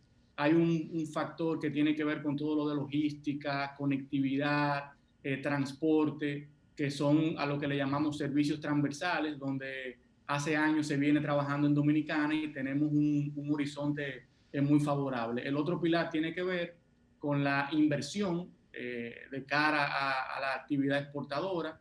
Y por último, todo lo que implica una cultura eh, exportadora en la República Dominicana, que es el desarrollo de las capacidades, las competencias. En ese, en ese punto, muchas veces, eh, y hablamos de experiencia de, de países, como es el caso, por ejemplo, de Corea, el tema de desarrollar una cultura donde cada emprendedor, cada empresario, cuando piense en negocios, piense en lo internacional, es un obligado para República Dominicana, no porque se oye bonito, no porque es una moda de la globalización, la globalidad, la internacionalización, sino porque por, de- por definición nosotros somos una economía pequeña, con un Claro. mercado limitado, eh, o si queremos hablar de crecimientos exponenciales, nosotros tenemos que obligatoriamente pensar en colocar nuestros productos No, y, y- Y la apertura también. Porque el problema Claro. es que los demás, eh, en el caso de China, de Estados Unidos, de, de- de- bueno, de los principales orígenes de importaciones de la República Dominicana, ellos sí piensan en el mundo y piensan en que esos productos van a llegar a la República Dominicana. Y- Entonces, en la medida en que nosotros pensemos en, eh, en competir en un escenario global, pues tenemos posibilidades de que cuando lleguen esos productos a la República Dominicana, que como tú bien dices, cuenta ya con cinco acuerdos de libre comercio, una economía prácticamente abierta, eh, liberalizada, digamos, eh, pues entonces esos productos van a venir a competir con las manufacturas locales y, y evidentemente si hay eh, desventaja competitiva vamos a sucumbir. Claro, no, y, es- y esos países que tú mencionas son países que cuentan con planes de fomento a las exportaciones, cuentan con, con políticas explícitas, que es ahí donde siempre ha estado, digamos, nuestra crítica a- a- a en nuestro país, de que tenemos, hemos hecho muchas acciones, muchas actividades, pero son elementos que son implícitos, que no son no han sido develados, que no son claros. La mayoría de los casos han sido buenos. La República Dominicana podemos decir que en los últimos 10, 15 años ha venido en, un- en una dinámica de internacionalización, eh, de vinculación a los mercados globales, pero eh, yo creo que ya el llegó el momento de nosotros poner esto explícito, que todas las instituciones estén alineadas, que entendamos cuáles son las prioridades, cuáles son los elementos más importantes, y eso es lo que, sin lugar a duda, a los países que han tenido éxito exportador, es lo que les ha permitido eh, avanzar de manera acelerada. Nosotros no podemos perder tiempo. Necesitamos generar divisas en términos del el rol de Pro Dominicana para uno poder dimensionar eh, el compromiso que tenemos. Cuando ustedes eh, toman las exportaciones y, las, y, la- y los flujos de inversión extranjera directa, estamos hablando de un 42, 45% promedio en los últimos años de divisas que entran a la economía por estas dos variables. Entonces, estamos hablando que el compromiso institucional es, es bastante importante y por eso yo quise iniciar eh, poniendo en contexto lo crítico y el enfoque que estamos dando a lograr resultados, a accionar, eh, que es lo que se necesita en este momento. No es un plan de que se quede allí, sino que estamos ya trabajando para que esto no se quede en ese papel. Interesante. Vladimir, eh, la República Dominicana tiene un plan estratégico para promocionar las exportaciones, pero abstrayéndonos del asunto del COVID y de la pandemia, ¿cómo visualizan ustedes el nivel de la República Dominicana frente al mundo? ¿Qué nivel tiene? Porque obviamente la promoción y el mercadeo, el marketing, tiene mucho que ver con lo bien que vendamos el producto, pero tiene que ver mucho con el producto, el producto que estamos vendiendo. ¿Cómo estamos nosotros posicionados? Estos productos que pretendemos exportar, ¿cómo estamos posicionados en el mundo frente a esos potenciales consumidores? Y obviamente, ¿cuáles son nuestros objetivos? O sea, el target, a quién nosotros estamos eh, eh, pretendiendo exportar o dirigiendo estas exportaciones. Claro, mira, precisamente, y eso es una pregunta, digamos, la pregunta es simple, la respuesta es compleja, eh, porque primero, eh, así como... Se nos fue un momentito, parece que tiene dificultades técnicas. El Internet, vamos a esperar a ver esta importante respuesta de Vladimir. Esas son las limitaciones de la tecnología. Eh, y, que son parte, y que son parte de nuestros niveles de competitividad, porque si no tenemos las estructuras eh, resueltas como la electricidad, como el internet, como las autopistas, mm. sin esas infraestructuras no podemos competir, no podemos tener productos que podamos sacar al mercado internacional y que podamos decir yo te ofrezco un mejor producto, más barato, competitivo. Si no tenemos eso, obviamente que no vamos a, tener éxito. Así que así es, vamos a ver, vamos a esperar eh, a nuestro amigo Vladimir, que de seguro ya está eh, conectando. Pero de todas maneras es un, es un entorno complejo, sea, que, que va a requerir Sobre todo, ser, ser más competitivo de lo que hemos sido. Todavía más eh, frente a la pandemia. Por eso yo dije, vamos a extraernos un poco de la pandemia, porque obviamente eso nos pone las cosas mucho más difíciles. Eh, claro, pero digo, eh, a nivel general, porque acuérdate que la pandemia es global, pero evidentemente la economía más, las economías más débiles o en vía de desarrollo como la nuestra, pues somos las que afrontamos un mayor reto en, este, en esta, en esta situación, la caída de la, de la capacidad o, de la actividad económica global, eh, evidentemente impacta la capacidad eh, adquisitiva de los principales mercados a los cuales dirigimos nuestras exportaciones. evidentemente puede obligarnos a diversificar nuestra oferta hacia sectores, por ejemplo, en la República Dominicana, en el campo de la medicina, eh, tiene una industria muy importante, aunque muchos quizás no lo saben, que operan en el sector de zonas francas. Nosotros somos de los principales productores, por ejemplo, De, implementos médicos como catéteres y implementos, eh, eh, bolsas eh, ostómicas, ¿no? Somos de los, de los, principales productores del mundo. Incluso hasta en la República Dominicana se elaboran, pues, partes o componentes de, de, marcapasos. Entonces, eh, realmente ahí hay una, una posibilidad de nosotros orientar la industria de zonas francas o empresas o atraer empresas hacia el sector de zonas francas para elaborar productos que hoy en día, por ejemplo, con el tema de la crisis sanitaria mundial, están teniendo eh, una mayor salida, eh, una mayor demanda en los mercados internacionales. Creo que, que, tenemos a Vladimir de nuevo, o sea que podemos eh, retomar la entrevista con él. No sé, vamos a hacer la consulta con el máster. Bueno, bueno Vladimir, adelante, Vladimir, continúa con tu exposición. tuve un subión de, de, luz aquí en la casa y esto es parte de precisamente de la pandemia y la virtualidad y es un poco de los avances que tenemos que tener a nivel país con, con la conectividad. Para poder competir, ¿verdad? Para, para, sí, realmente, para poder competir. Eh, disculpen, eh, miren, eh, retomando la, la, la respuesta, creo que es un, es un tema muy atinado, muy determinante de, de todo el desarrollo productivo que debe tener la República Dominicana para colocar sus productos a, a, nivel internacional. Ahora, ¿qué es lo que estamos tratando de hacer en estos momentos?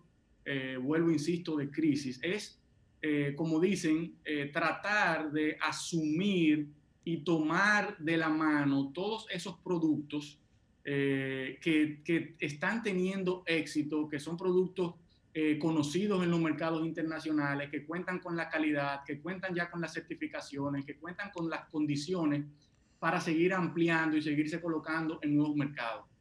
Hay algo importante y es que cuando uno dice, bueno, vamos a exportar, eh, agarramos una empresa que tiene un producto nuevo o que ya vende a nivel local, que tiene esa experiencia productiva y de negocio, cuando uno eh, pretende identificar un nuevo cliente para esa empresa en nuestro ejercicio como, como entidad de promoción, entre el proceso del primer contacto y lograr a que ese producto llegue a la puerta de, de la planta de quien compra o al supermercado o, o, al consumidor, estamos hablando que en promedio eso toma seis meses. Ojo, estoy hablando, esto ustedes saben que, bueno, hay negocios que se cierran en tres días y ya tú mandas un, un contenedor y al mes está allá. Digo, el proceso promedio de lograr una exportación. Entonces, por eso nosotros estamos en estos momentos tratando de tomar donde hay oportunidades puntuales claras, productos que no requieren desarrollos amplios de experiment experimentación, prueba, generación de certificaciones, como un punto de avance rápido, punta de lanza.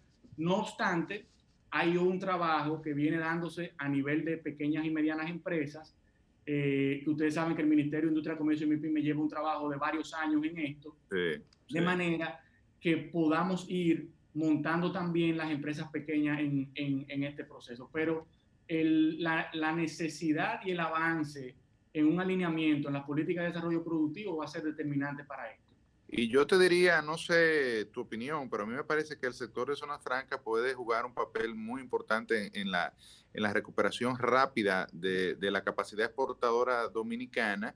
Eh, con, hay empresas que están en China, por ejemplo, que pudiesen perfectamente acercarse más eh, en, a su mercado eh, más importante, que probablemente lo es los Estados Unidos. Son marcas que ya están en muchos casos establecidas en los mercados. Es simplemente un tema de eh, transferir o ampliar una manufactura, generando una acción de promoción intensiva en, en estos mercados en los mercados de las empresas que están, por ejemplo, en el sudeste asiático y que pudiesen eh, venir a producir a la República Dominicana, beneficiarse del esquema de incentivo fiscal, acercar su producto a, su principal mercado y, eh, y, tener una ventaja logística eh, que quizás puede generarle eh, mucho más beneficio en una situación donde todo el mundo está buscando optimizar eh, su actividad económica porque todo el mundo ha estado impactado, salvo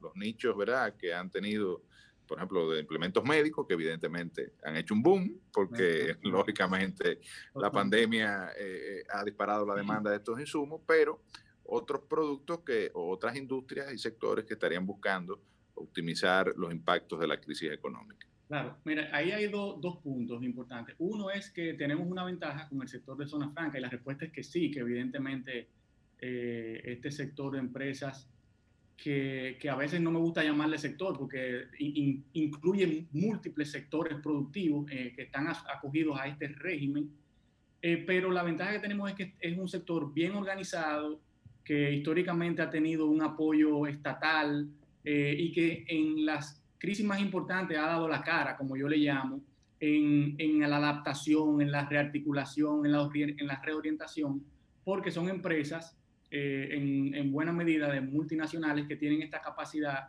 eh, de redireccionar sus elementos logísticos, de claro. y todo lo que implica. O sea, la, la, agilidad y la flexibilidad de muchas de las empresas en zona franca, inclusive para transformación productiva, son eh, extraordinarias.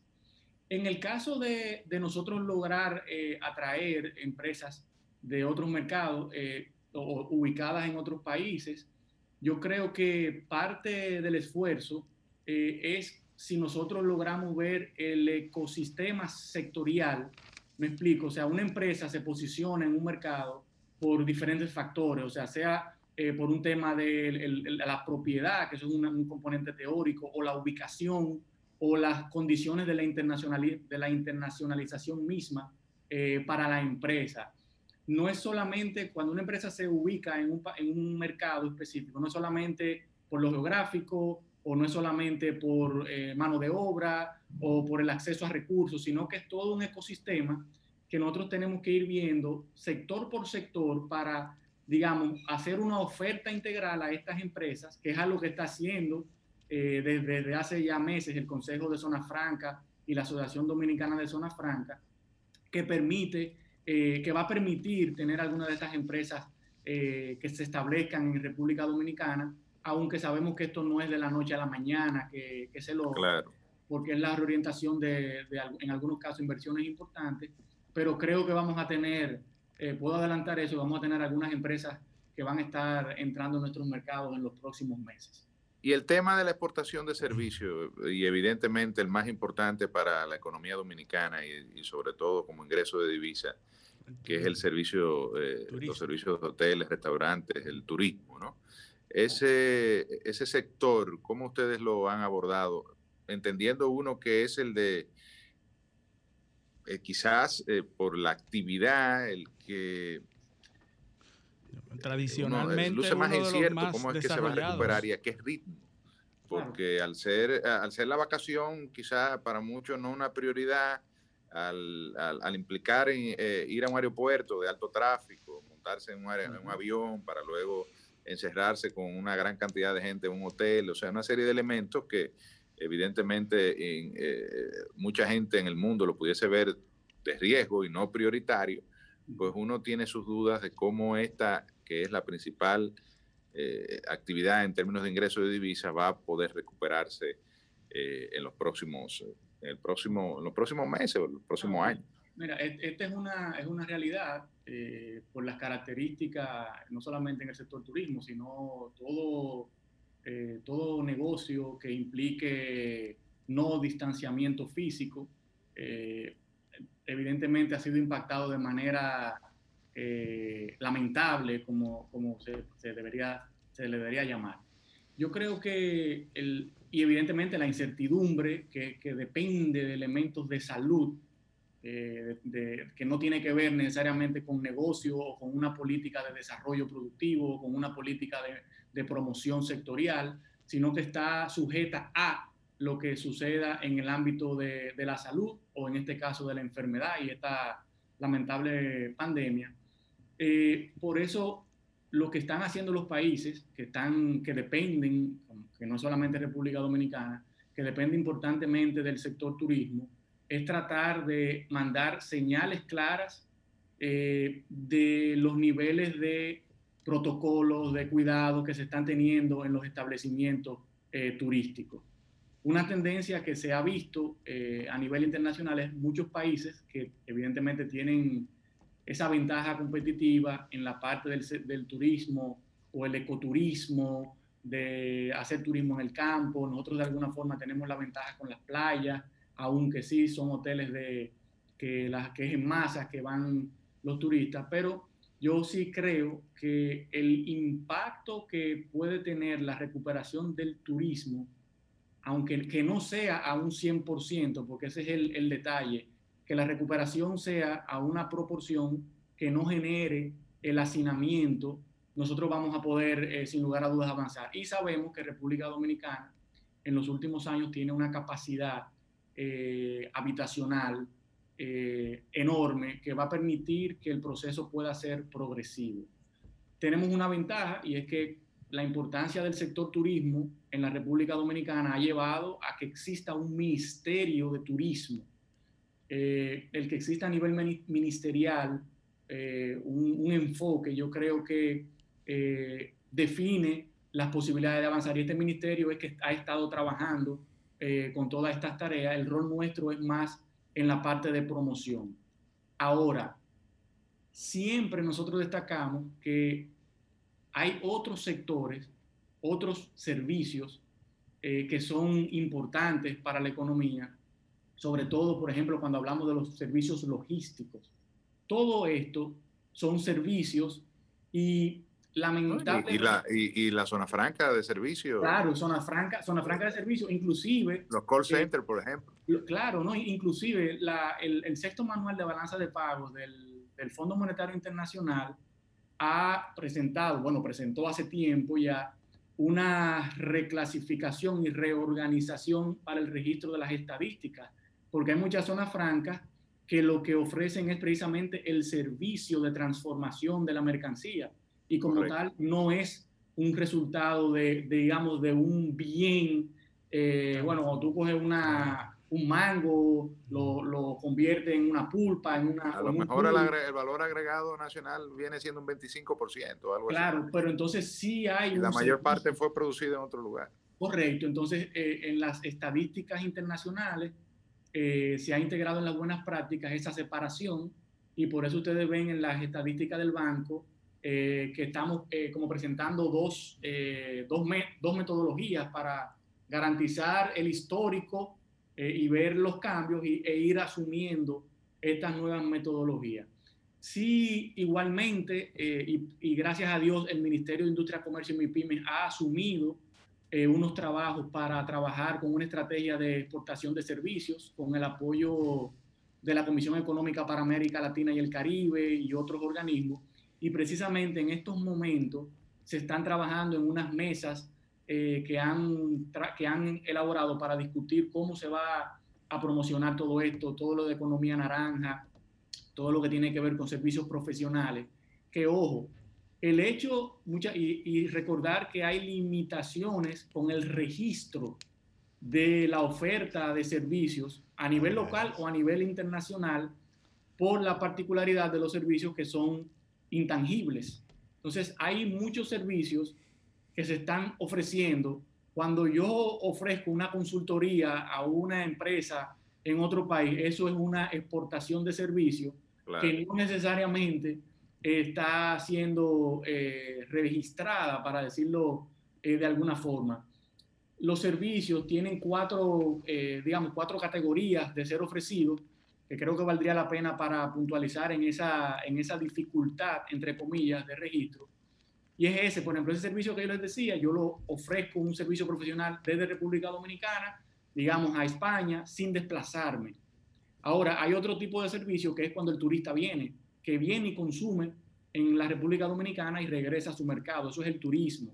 O puede ser que yo me desplace a España y ofrezca ese servicio allá, un corte de pelo o, o, cualquier otro servicio que sea ofrecido en ese mercado y regreso. Entonces, esa particularidad de lo intangible genera a veces eh, desinformación o no dimensionamiento de la importancia de, de los servicios en una economía. Bueno, Vladimir, vamos a tener que comprometerte para otro eh, careo semanal.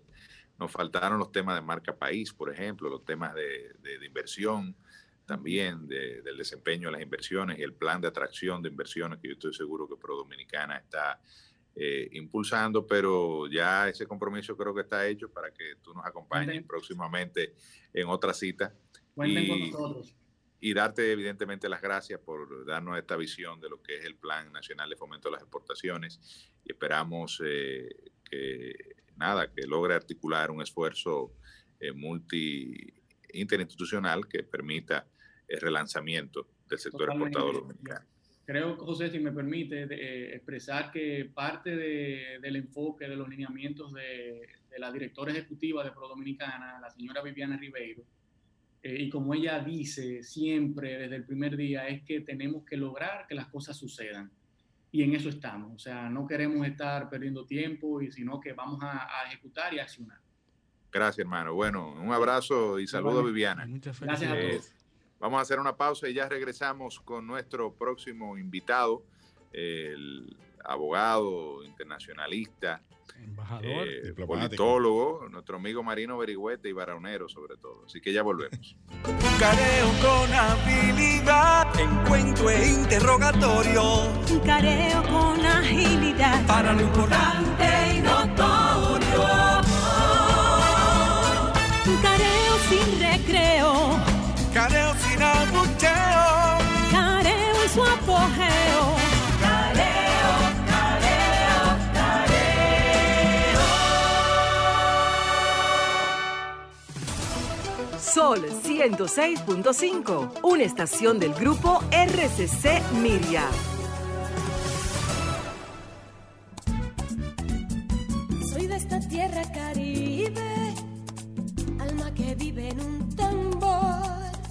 Cuerpo de mar y arena que recibe, bailando alegre el señor sol, pedacito de isla azul y verde, donde cada corazón es un cantor, terruño encantado que no pierde sus ganas de crecer y ser mejor.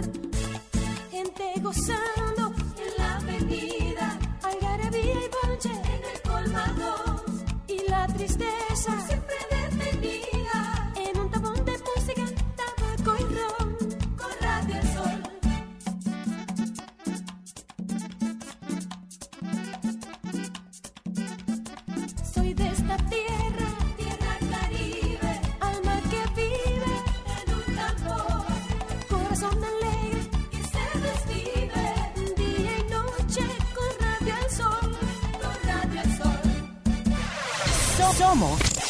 interacción. Somos radio. So- somos Sol, la más interactiva.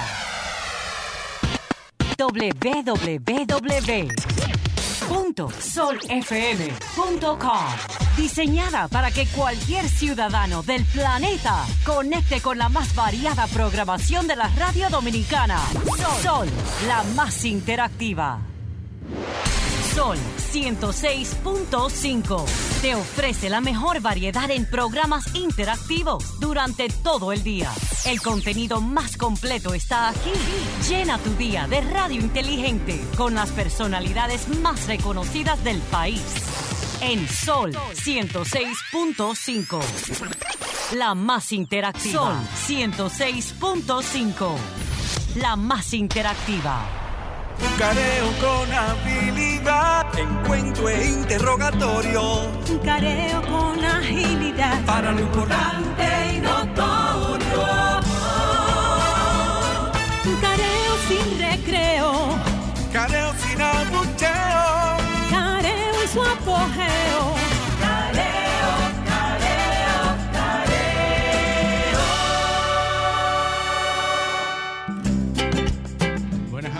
Seguimos en su programa Careo Semanal.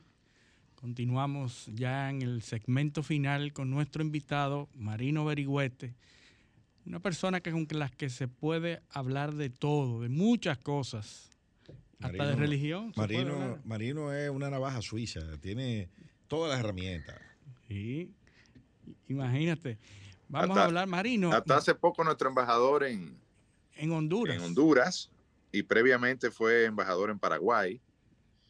Eh, Y nada, donde quiera que fue, construyó unas relaciones primarias eh, con la intelectualidad y con, y con los políticos de, de cada uno de esos países. Incluso salió con una condecoración de Honduras eh, impuesta por su presidente, ¿no? Cuéntame, Marino, ¿cómo van las cosas? Eh, ¿Cómo calificas tú el impacto de, que tendría la victoria de, por ejemplo, de Joe Biden en los Estados Unidos? Una administración con una visión distinta, eh, por cuestiones ideológicas y, de praxis política, ¿no? El Partido Demócrata es un partido más orientado hacia la izquierda, sobre todo se espera una mayor influencia eh, de segmentos radicales de izquierda, ¿verdad? Por la, bueno, por la boleta, ¿no? Tenemos a Kamala Harris, que es una liberal radical, y también el apoyo que le dio Bernie Sanders a, la, candidatura de Joe Biden, pues implicaría o uno entendería que va a haber eh, un giro de la política norteamericana, la política exterior y la política hacia Latinoamérica ah, más liberal, eh, más blanda, más eh, de mayor apertura, por ejemplo, en el tema migratorio, que yo sé que impacta mucho en Centroamérica y en Honduras, un país donde hasta hace poco tú ejerciste como embajador de la República Dominicana. Tú sabes que la, la República Dominicana, por tradición, estamos mucho más de frente a los Estados Unidos y vivimos mucho más, a diferencia de Centroamérica. ¿Cómo ve Centroamérica este proceso de los Estados Unidos y qué implica este eh, cambio que se perfila? Yo, yo que vengo de Centroamérica hace apenas dos semanas eh, y algo, vengo cargado de, preocupación con mi país específicamente. Cargado de preocupación con mi país específicamente porque veía eh, la manera como se estaba orquestando el presupuesto nacional del país y también veía cómo eh, se orquestaba eh, un gobierno nuevo que entraba a un estado que desconocía. Y hablando o escuchándote específicamente cuando hablaste sobre el presupuesto y ahora cuando hablaste finalmente casi sobre la marca país, me preocupa. Y me preocupa la situación en que nosotros estamos viviendo. A veces veo un divorcio total de los actores que están en el Estado con los actores sociales. En América Latina, la política exterior norteamericana, si en algo se ponen de acuerdo los dos partidos siempre, no importa el presidente que esté, es en la política exterior, sobre todo migratoria. Por más que Donald Trump intentó hacer una modificación, le pasaron los cuatro años y no pudo modificarla, simplemente tuvo que seguir haciendo lo que estaban haciendo los demócratas. Pero la preocupación mía sí está en que veo que los actores políticos eh, de este país que iniciaron un, un ingreso a un Estado que desconocían y que están aprendiendo a ello, la primera herramienta que uno ve para evaluar los 100 días que ya apenas quedan dos semanas, siempre es el presupuesto. Y me preocupa eso porque tal y como tú señalaste, América Latina el próximo año va a tener una ola de crisis. Eso de turismo, el año que viene el turismo es una afición, porque el bien más apreciado que tiene un ser humano es su vida. Hay un, rebrote en Europa, hay un rebrote, va a haber un rebrote en los Estados Unidos después del proceso electoral. En casi la mayoría de los países que nosotros eh, recibimos turismo, eh, hay un rebrote y la gente no va a querer salir. Va a suceder, aunque la gente no lo quiera entender, lo mismo que ocurría cuando nosotros viajábamos antes del 11 de septiembre. Nadie nos revisaba. El mundo cambió, pero veo que los políticos aquí no entienden. El gobierno no entiende que ha tenido que hacer un presupuesto de crisis no un presupuesto como si los países tuvieran una normalidad para seguir eh, prometiendo obra, eh, haciendo obra. Sin embargo, el bien más apreciado que se tiene en este momento que preservar en un gobierno nuevo que entra es la vida de los seres humanos. Los partidos persisten en, en recibir un presupuesto como si fueran como si fueran o estuvieran en campaña electoral. Los legisladores también quieren percibir lo mismo que percibía como si estuviéramos en una economía como la teníamos antes. No es verdad que el Estado va a recibir en el año que viene eh, una recaudación como la recibía antes. Eso es imposible, señores me voy preocupado porque... de, hecho, de hecho, hemos discutido mucho eso aquí. Eh, los primeros programas fue sobre el tema del presupuesto. Es un presupuesto que luce eh, eh, subestimado en muchos de sus... Desconectado con la realidad. En muchos sí, ¿no? En, mucho, en muchas de sus premisas. Por ejemplo, plantea un nivel de crecimiento de la economía dominicana para el año entrante eh, de, un, de alrededor de un 6%, y eso estaría en, veremos. Eh, no, no, está claro si eso va a ocurrir así. De hecho, el Fondo Monetario Internacional plantea un crecimiento del 4.4% el año entrante y, ni el Fondo Monetario Internacional subestima, tampoco subestima eh, la caída puede dar una este cifra eh, estimada eh, sobre la porque no sabe lo que va a ocurrir.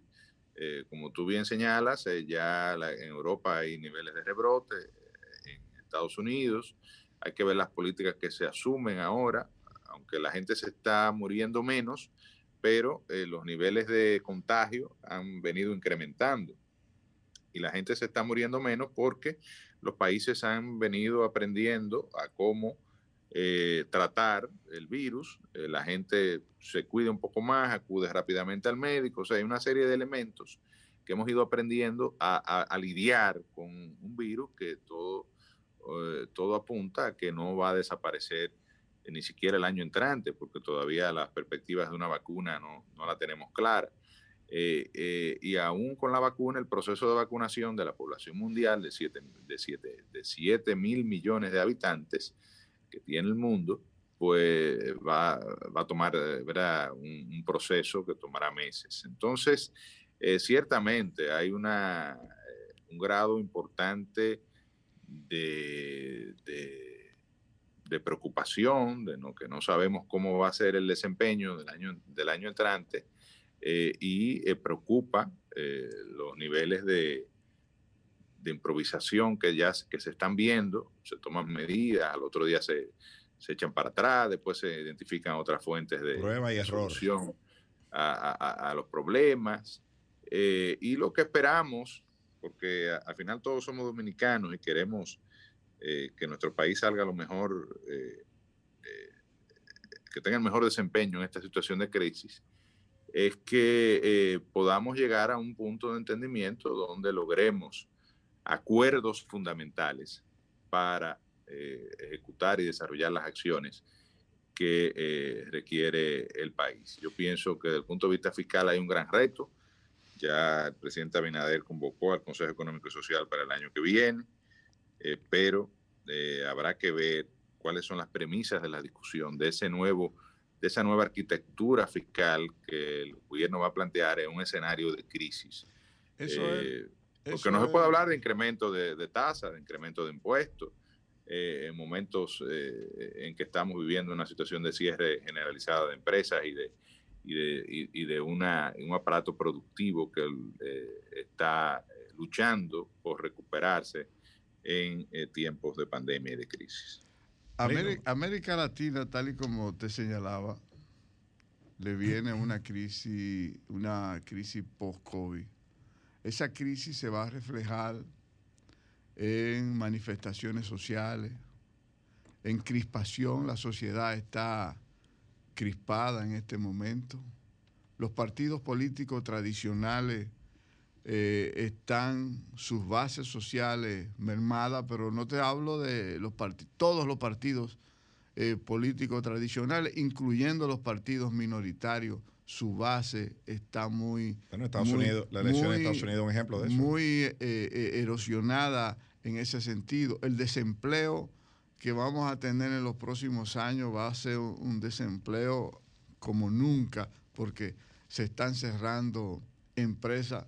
Eh, eh, el presupuesto nuestro se alimenta de la minería, se alimenta del turismo y se alimenta del comercio eh, específicamente y de la remesa, que para mí es una afición cuando se habla de que ha aumentado la remesa en los últimos años, pero es porque la economía de los Estados Unidos es una economía en este momento de campaña electoral o era una economía política y va a tener que sincerizar su propia economía y eso va a reducir también la remesa. No, y, En- y la solidaridad de los, sí, claro, la, eh, depende del, del desempeño económico de Estados Unidos, pero en los últimos tiempos ha habido el, eh, el único indicador que ha sacado la cara eh, en el ingreso de divisas ha sido eh, precisamente la remesa. Y uno también diría que la ayuda que el gobierno norteamericano aplicó o ha estado aplicando a los sectores más vulnerables, que donde están precisamente los latinos y donde están los dominicanos, pues ha permitido que esa solidaridad que el dominicano siempre mantiene con su gente eh, en, en su país, pues se haya seguido manifestando y la- las remesas hayan podido paliar un poquitico la pérdida de ingresos en, en divisa que ha tenido otros sectores de la economía. Digo un poquito porque realmente eh, por ejemplo, los ingresos por divisas eh, se, se, han perdido en el sector turismo y otros servicios cada cuatro mil y tantos de millones de dólares. La remesa apenas eh, ha incrementado 500 millones de dólares, o sea que realmente no ha permitido ese desempeño ni lo va a permitir nunca por el, las características propias de, de, de, este ingreso, o sea, el volumen del ingreso anual de divisa no permitiría, ni en el mejor de los casos, sustituir el turismo que debió generar a septiembre cerca de 7 mil millones de dólares, que fue lo que generó el año pasado. Y a eso Entonces, eh, realmente es una situación difícil, no hay duda. A eso se debe mi preocupación, porque gobernar es prever. Un gobernante, el ejercicio es prever. Cuando tú subes con una economía de crisis, no eres presidente de un partido, ni tampoco presidente de un acuerdo con otro partido. Tampoco eres presidente de una parte de la población empresarial. Eres presidente de todos los dominicanos. Y veo por los pasos que ha ido dando el Ejecutivo específicamente, que está dando paso a iniciar también un proceso de reelección presidencial que tiene todo su derecho, pero no he visto la actitud o la forma de crear un gabinete de crisis para lo que se va a presentar en, el próximo año. Estamos viviendo el año perdido. Este es un año que va a ser el año del encierramiento, pero el año que viene es el año de la crisis. El partido de oposición con mayor fortaleza, no solamente en las calles, sino con mayor fortaleza en experiencia en el Estado, es el Partido de la Liberación Dominicana. Sin embargo, en las últimas acciones veo que se le ha ido dejando de lado. Y el diálogo político en una nación en crisis no es con un sector, es con todos los sectores. Porque para eso, para que sea un diálogo, yo no puedo ir a un diálogo eh, sobre lo que va a acontecer en los próximos años con eh, acciones o con, o con acuerdos preestablecidos sin que el otro lo haya ni siquiera visto en ese sentido. Entonces mi preocupación en este sentido de estos 100 días es ver que cada día la sociedad se está empoderando y los partidos se están debilitando. El gobierno en estos 100 días no es si ha hecho acción buena o mala, pero sí no veo que está planificando a lo que le viene a América Latina eh, eh, de, la crisis generalizada que viene y que se está asomando a la República Dominicana. Yo fui eh, a Barahona la semana pasada y pregunté por, por los empleos, ver la economía. me dice mi mamá, hay comida en el mercado, porque eso lo hay. O sea, la productividad, gracias a Dios, nosotros tenemos una productividad. Hasta ahora. Hasta ahora, ahí iba. hasta ahora. ¿Hasta cuándo va a permanecer esa productividad? ¿Hasta cuándo nosotros vamos a retener el dólar a donde está? ¿Cómo, cómo, cómo será la realidad del turismo realmente nuestra? Porque hasta ahora solamente se está haciendo planes eh, construyendo, pero no se ve la base firme de que se está planificando para un año que nos viene con dificultad. Me preocupa eso, me preocupa que del Congreso se está politizando, me preocupa que desde el, Ejecutivo no se está eh, gobernando en una época de crisis, sino que se mantiene eh, los gastos públicos en vez de reducirse, se están ampliando y el ingreso va a ser menor. Me preocupa de que realmente no sabemos hoy cuál es la realidad del COVID, si ha aumentado, si se ha reducido. Muchos ahora en este momento no creen en la cifra que se está dando y me preocupa el nivel eh, de libertad con que los actores políticos están actuando en este momento porque los medios de comunicación han sido muy complacientes en el sentido de que han dejado de ser medios Pero, de comunicación ¿tú que, que- sirvan como auditores en este proceso que está pasando. Tú sabes qué, qué es eh, a, a las preocupaciones que tú estás externando. Eh, eh, para mí lo más grave es que nadie sabe qué es lo que hay que hacer. Exactamente. Entonces tú le preguntas a un empresario, Ahora, te da la- yo te voy- yo no sé, un el político de gobierno tampoco sabe, el de oposición no sabe, o sea, no sabemos nada. Eso va muy, Y- muy de la mano. Eso, es lo- eso es lo más grave de todo. a mi, a mi precisión sobre lo que ustedes están hablando, esas precisiones que tú estás hablando del presupuesto. Ustedes saben que los presupuestos son instrumentos políticos. Son instrumentos políticos que sobre la marcha se van ajustando. Porque no hay un presupuesto que se haya ejecutado Pero reflejan realmente. tu visión. reflejan la visión. Primero, que es, el, es la labor de la oposición señalar y proponer. Y eso que tú dices que nadie sabe, bueno, pues cuando sepan hay que proponer. Ningún gobierno nace sabiendo, ni el PLD nació sabiendo, no sabía. El PLD acumuló una experiencia. Acumuló una experiencia durante todo el tiempo que, que ha tenido gobernando y obviamente este gobierno la tendrá en su momento. Ahora bien, el asunto es que los presupuestos tienen que ser optimistas.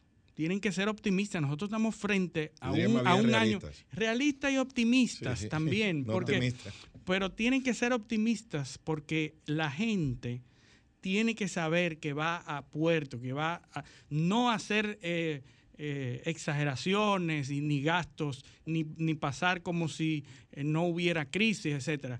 Pero tiene que ser optimistas. La- Las precisiones hay que hacerlas, hay que, hay que pre- presentarlas. Y en cuanto a, la, a dejar de lado el PLD, yo pienso que puede ser un llamado a atención.